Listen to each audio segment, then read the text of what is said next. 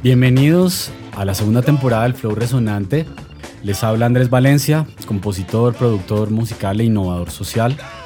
Hoy tenemos a un eh, apasionado por la educación holística como medio para empoderar individuos que sean capaces de co-crear un cambio positivo y sostenible en el mundo. Es por esto que como fundador de la organización de la que vamos a hablar hoy, ha conceptualizado y está actualmente trabajando desde su empresa cuántica, una escuela diseñada para entrenar a personas que tengan la pasión, los valores y el compromiso de convertirse en emprendedores sociales, enfrentando los muchos desafíos complejos que existen en este mundo. Camilo, muy bienvenido a Fluir con nosotros. Muchas gracias Andrés, un gusto estar por acá. Pues de entrada veo que eres una persona bastante apasionada. Cuéntanos un poco de qué te motiva cada mañana a seguir diseñando en este mundo. ¿Qué te apasiona? Es una gran pregunta. Creo, por un lado, la vida en sí misma. Creo que ya es un regalo el poder tener un día nuevo. Pero más que eso me apasiona mucho, me motiva la humanidad. Creo que la humanidad tiene muchas caras. Mucha gente se enfoca en la enfermedad y la, y la tragedia pero a mi lado ya me ha mostrado también un lado de la humanidad por el cual vale la pena luchar.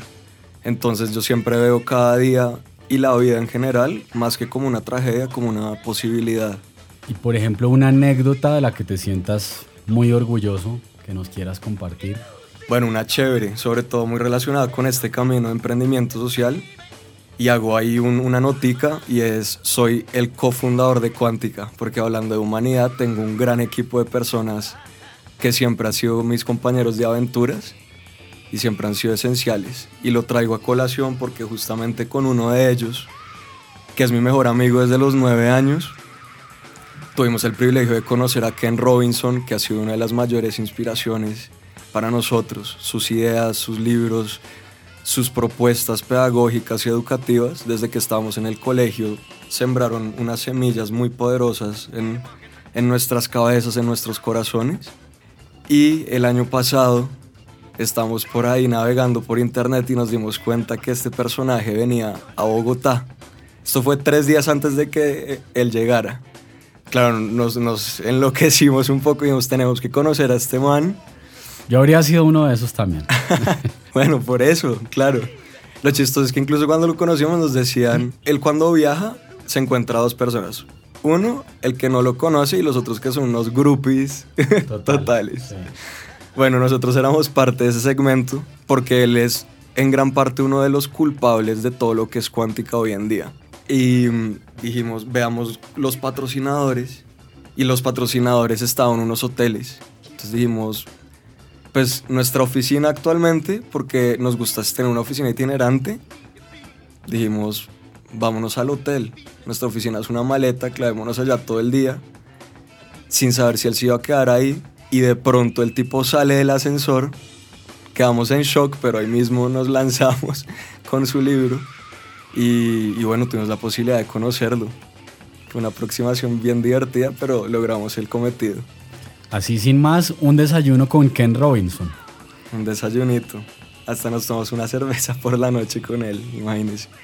Wow, ya creo que eso da para un programa completo. De hecho, debo decir que Ken Robinson ha sido uno de los inspiradores de este podcast. Eh, así que creo que amerita todo un capítulo. Ahí nos, nos sorprendiste. Pero bueno, entonces estamos con Camilo Bonilla, cofundador de Cuántica. Cuéntanos de dónde viene el nombre y, cuáles son los principios de Cuántica. Muy bien, Cuántica emerge por pensarse que en la sociedad actual tenemos unos equilibrios que no son saludables.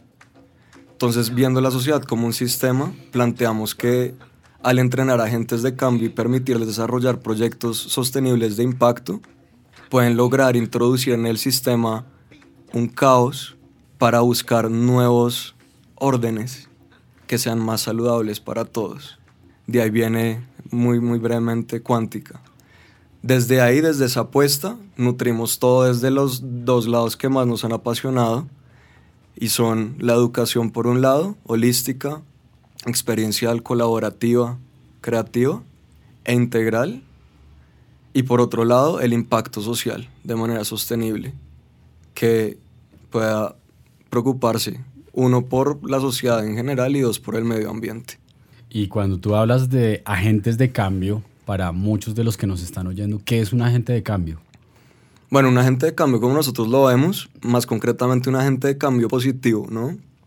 Nosotros creemos que de alguna forma todos son agentes pasivos o activos. Y nosotros justamente queremos transformar ese sujeto pasivo en un sujeto activo, que se pueda empoderar, que pueda decir, yo no voy a esperar a moldearme según lo que el futuro me proponga, sino me voy a empoderar para moldear ese futuro. Entonces, cuando pensamos en esto, es moldear el futuro para poder transformar esto para mi vida y también para, pues, para el mundo, para la sociedad en, en general. Bueno, de acuerdo. Y hoy en día, ¿cuánto tiempo lleva Cuántica? ¿Nacen en Bogotá?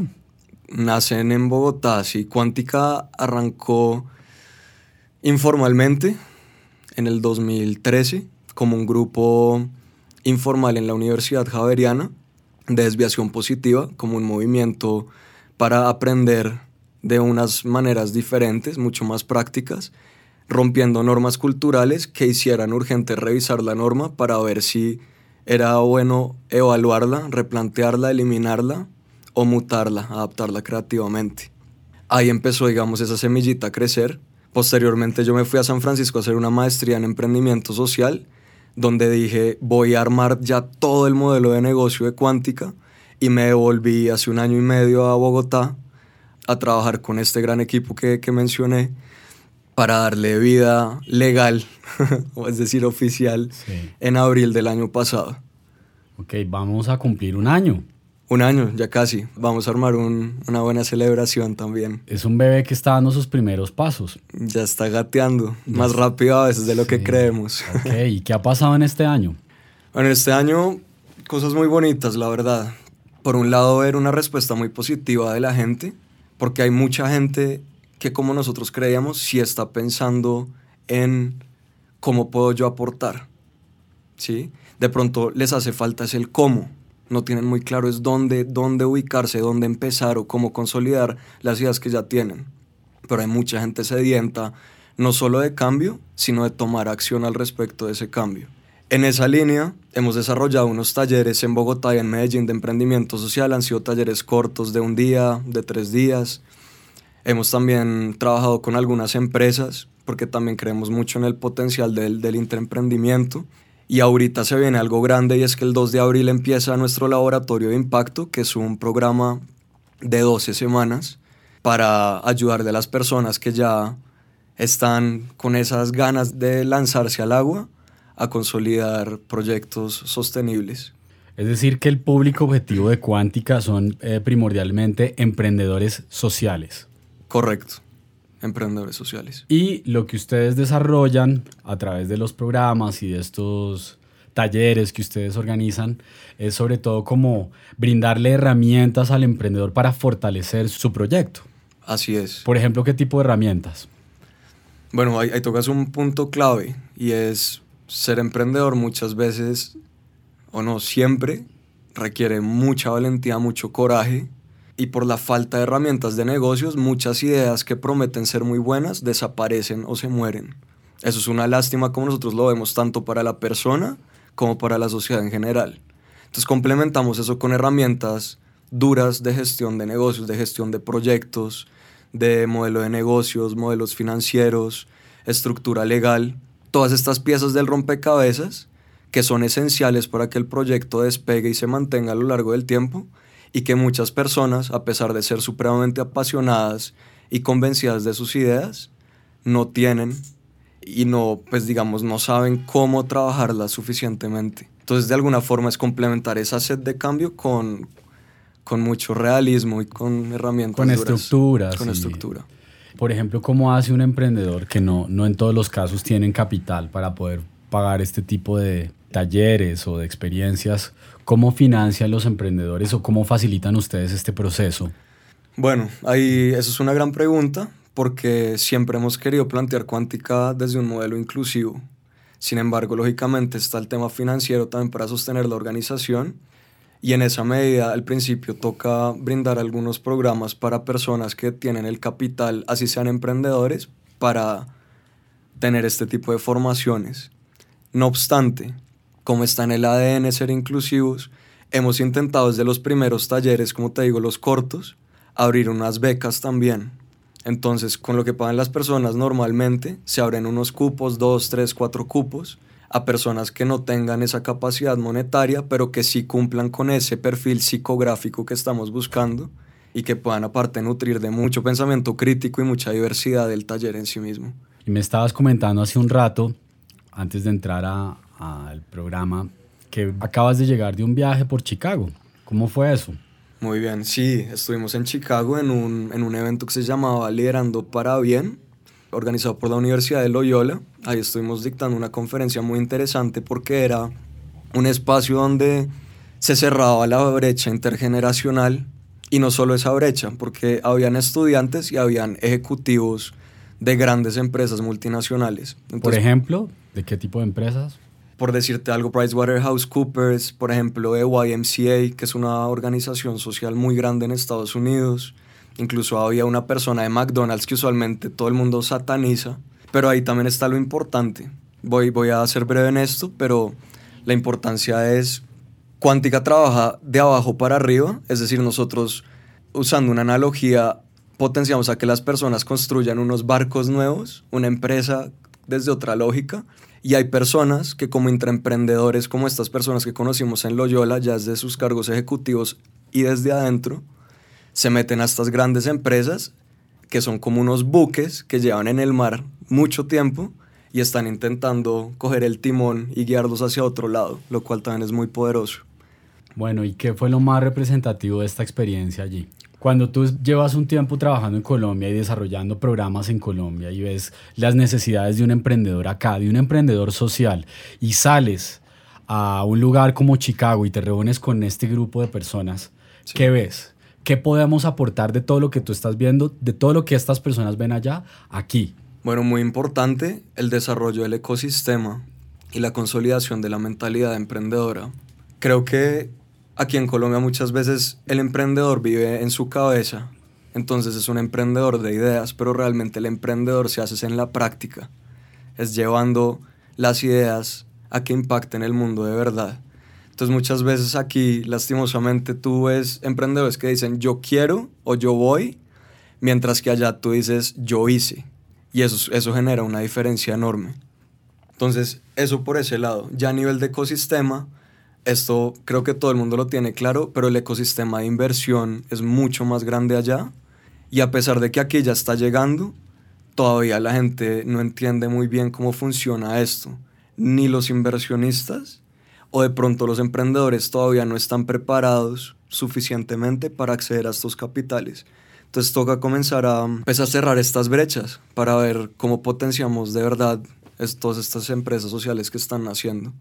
Es decir, que trajiste allá unos, además de ideas, pues unos contactos con los que podemos empezar a fortalecer o a continuar fortaleciendo nuestra red de emprendimiento. Correcto. Bueno, y cuéntanos un poco de, también hemos coincidido bastante en el Impact Hub. ¿Cómo, muy brevemente, cuéntanos cuál es tu relación con el hub y cómo llegaste allí? Pues la relación con el hub es directa, porque es un, un centro de emprendimiento social.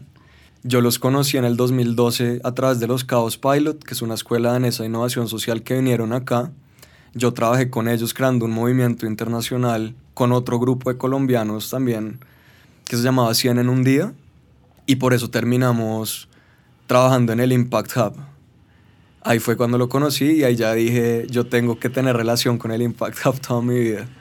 ¿Y has tenido relación con algún otro Impact Hub de, de otra ciudad o primordialmente Bogotá? Bueno, más directamente con el de Bogotá, pero también he estado en contacto y he tomado algunos cursos, he estado en eventos en el de San Francisco, en el de Londres, en el de mm, Boulder, Colorado. Entonces sí, digamos que es un centro que siempre busco cuando viajo. De hecho, tú hiciste un, paréntesis, tú hiciste una formación en San Francisco. Así es. ¿En qué consiste y en qué universidad? Se llama HOLT, escrita H-U-L-T. Eh, la maestría fue en emprendimiento social. Después de haber conocido a los Chaos Pilot, dije, yo necesito especializarme en el tema de emprendimiento social, porque quiero ver cómo se logra crear una empresa sostenible que pueda impactar, que pueda desarrollarse bien en un plano financiero, en un plano ambiental, en un plano social. Y todo eso con el ánimo de volverme otra vez a, a trabajar, a darle vida cuántica y a ver que todo lo que hacía el Impact Hub o lo que hacían los Chaos Pilot allá en Dinamarca o lo que estaba haciendo Watson University en Colorado y muchas otras escuelas, es como cómo incorporamos eso, tropicalizamos esta vaina, estos contenidos, estas metodologías y las adaptamos al contexto colombiano para potenciar a los potenciales emprendedores sociales que están acá. Bueno, Camilo, y con toda la formación que tú traes, con pues eh, con todos los recursos y, el conocimiento, ¿qué proyección ves en los próximos, por ejemplo, yo sé que esto es futurología y es compleja, pero ¿qué visionas tú en los próximos cinco años de Colombia como emprendedor social? Es difícil, ¿no? Porque hay diferentes posibilidades y creo que toca estar preparados para todas. Sí creo que hay mucha disposición de la gente a tomar parte del cambio. Toca darles las plataformas y las herramientas para que lo logren. Yo creo que en eso tanto el Impact Hub como Cuántica, como muchas otras escuelas, están cumpliendo su rol. Creo que está llegando mucha inversión del extranjero y si este capital no se usa correctamente, puede hecho tener un efecto contraproducente. Entonces, de aquí a cinco años, depende, creo yo, de nosotros, de escuelas como Cuántica, de las universidades, del Impact Hub y realmente todo el ecosistema aprovechar esas oportunidades. No sé en cinco años dónde vamos a estar y prefiero pensar es dónde queremos estar y que comencemos a construirlo como ecosistema. Bueno, muy bien. ¿Y alguna alianza estratégica para este año, el 2018? Nosotros buscamos realmente alianzas, nos gusta siempre trabajar desde el plano colaborativo. En eso estamos siempre. Nosotros no buscamos alianzas que se lleve el viento. Ahí sí nosotros molestamos con el término, pero decimos nosotros buscamos casarnos, crecer juntos, explorar oportunidades, aprovecharlas y trabajar en red para generar mayor impacto.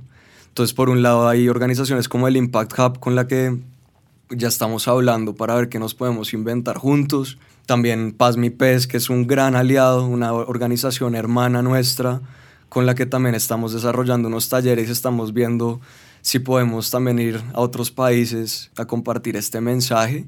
Y adicionalmente estamos buscando algo muy importante y son alianzas con universidades. Creemos que nosotros debemos ser complementarios a nosotros no queremos tener un enfoque tan rebelde y revolucionario y decir, no, es que las universidades, no es criticarlas, las universidades tienen muchísimo valor.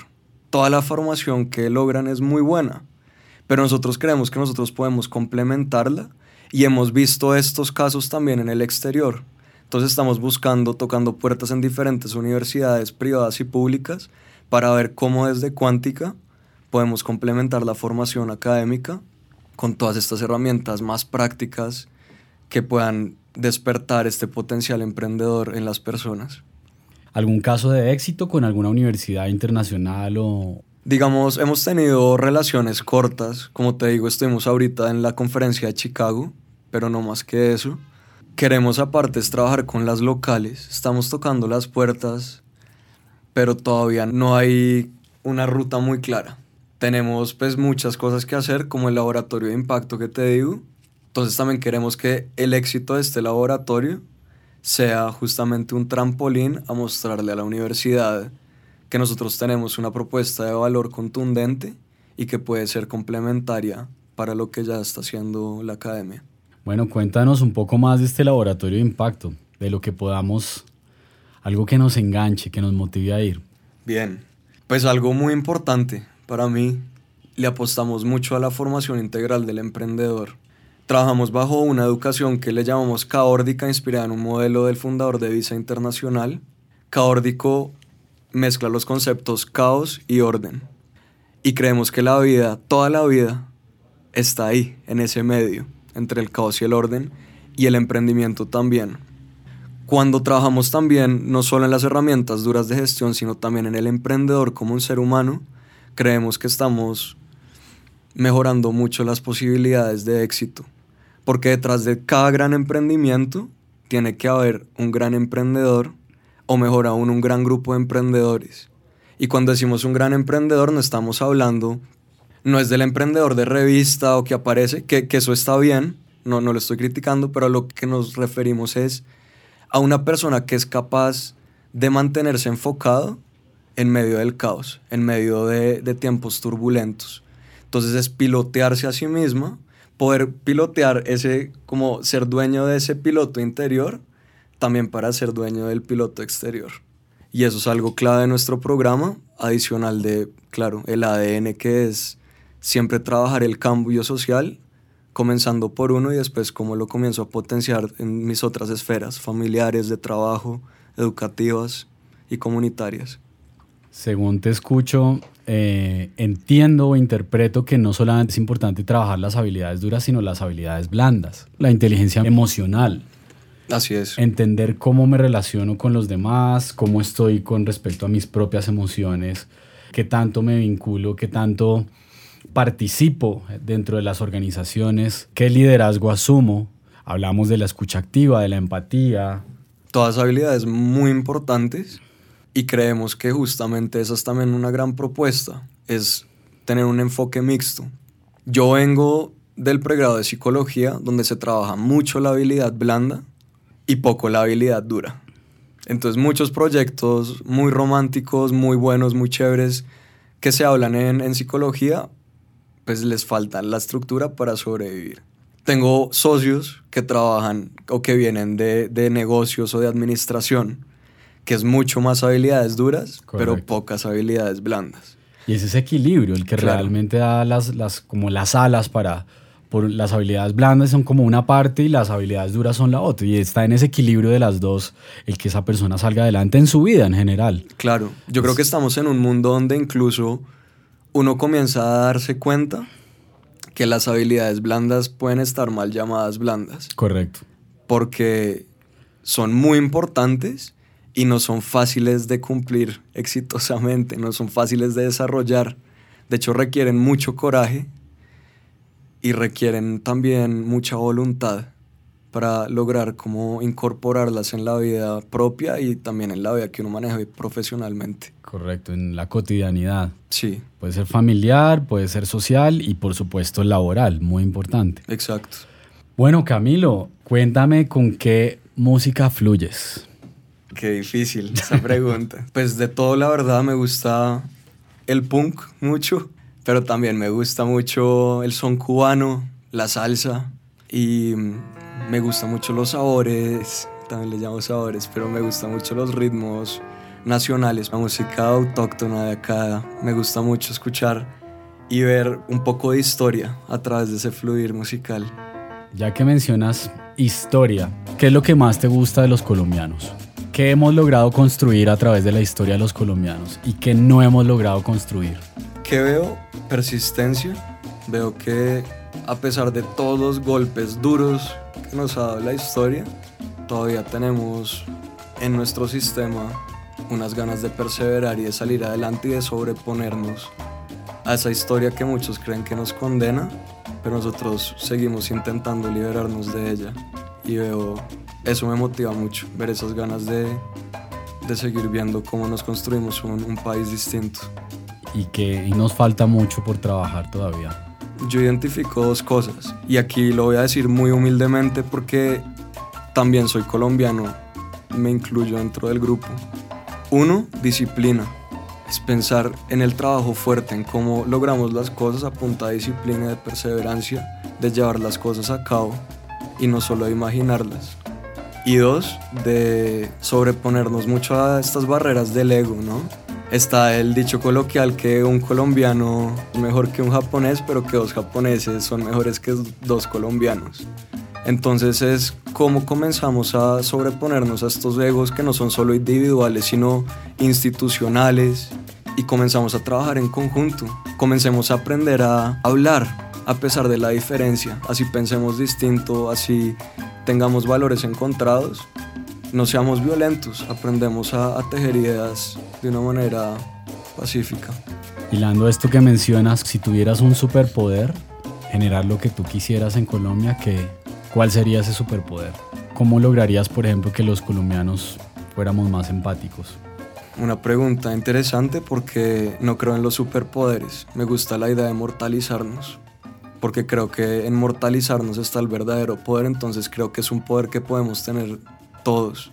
Y el superpoder es, entonces en esa línea, un poder que ya tenemos es ser más humanos, dejarnos encontrar en la vulnerabilidad la fortaleza, perderle el miedo a dejar conocer nuestra alma y también de conocer la alma de los demás antes de elaborar prejuicios y barreras, antes que puentes y sinergias. Que estoy completamente de acuerdo contigo, el tema es lo complejo, lo, bonito que eso suena en la teoría y luego lo complejo que es llevar eso a la práctica. Claro en el día a día, en la calle, en el trancón, en tantas circunstancias de la vida, mm, de la cotidianidad urbana y rural colombiana, donde hay tanta agresividad. ¿Cómo hacemos para realmente ponernos en los pies, en el lugar del otro, en la piel del otro y decir, Señor, lo dejo pasar, no pasa nada. Yo tengo afán también, tengo mucha prisa, voy a llegar también compromiso, pero yo lo dejo pasar. Sí.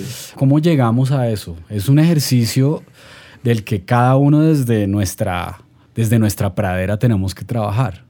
Muy, muy difícil, es un tema complejo, como, como lo dices, pero creo que siempre hay por dónde empezar.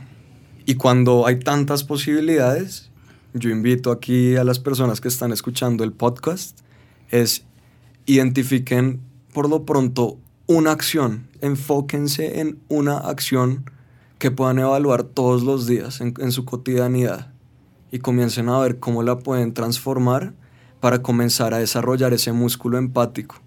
Algo que si hacen constantemente puedan transformar en un hábito. Cuando vayamos tejiendo hábitos de empatía, de confianza, de colaboración, yo creo que comienza a fluir mucho más naturalmente sin que los forcemos. Y ahí es cuando la, pues la sociedad e incluso uno mismo se beneficia un bonito llamado a la acción e interesante de Camilo Bonilla de Cuántica. Si la gente te quiere ubicar, ¿en dónde, ¿a dónde nos puede buscar? Muy bien, tenemos la página web que es www.quanticaeducation.com, Cuántica escrito con Q-U-A. También en redes sociales, Instagram, Facebook, estamos en LinkedIn, en Twitter como Quantica Education. Entonces es muy fácil también que nos encuentren y en la página web está toda la información del laboratorio de impacto en caso de que quieran unirse. Va a ser un espacio de mucha magia porque van a ser personas que de verdad desde una postura muy crítica están pensando primero que es una buena vida y segundo cómo creamos una vida en colectivo, una vida compartida mejor para todos. Entonces es gente llena de vibra, de buena vibra, de ideas, de ganas de hacer las cosas y de un mejor mundo. Entonces uno dice, pues qué rumba, qué rumba aprender así, qué rumba llevar todas estas, estas ideas a la acción y lanzarnos todos en conjunto. Que las posibilidades se van abriendo en la medida en que nosotros también vayamos actuando sobre ellas. Una última pregunta y es, ¿a qué lugar nos quieres invitar de Colombia? Un lugar que no nos podemos perder. Yo diría que los invitaría a la Colombia oculta, algún lugar le llamaría a eso Colombia oculta, como esta Colombia que no se ve, que puedes encontrarla incluso en Bogotá y que es esa Colombia que sufre y que también te da muchas lecciones de vida, pero también te frustra lo suficiente para inspirarte cada día a trabajar por un mejor país. Porque ese dolor es la gasolina de verdad de una gente de cambio. Es un lugar de verdad que seguro te va a cambiar la vida y te va a enseñar mucho, mucho más de lo que tú crees. Camilo, gracias por todo lo que compartes, por toda la pasión que transmites en, todo lo que comentas. Claro que seguiremos resonando y fluyendo contigo. Gracias por acompañarnos. También seguiré fluyendo con ustedes.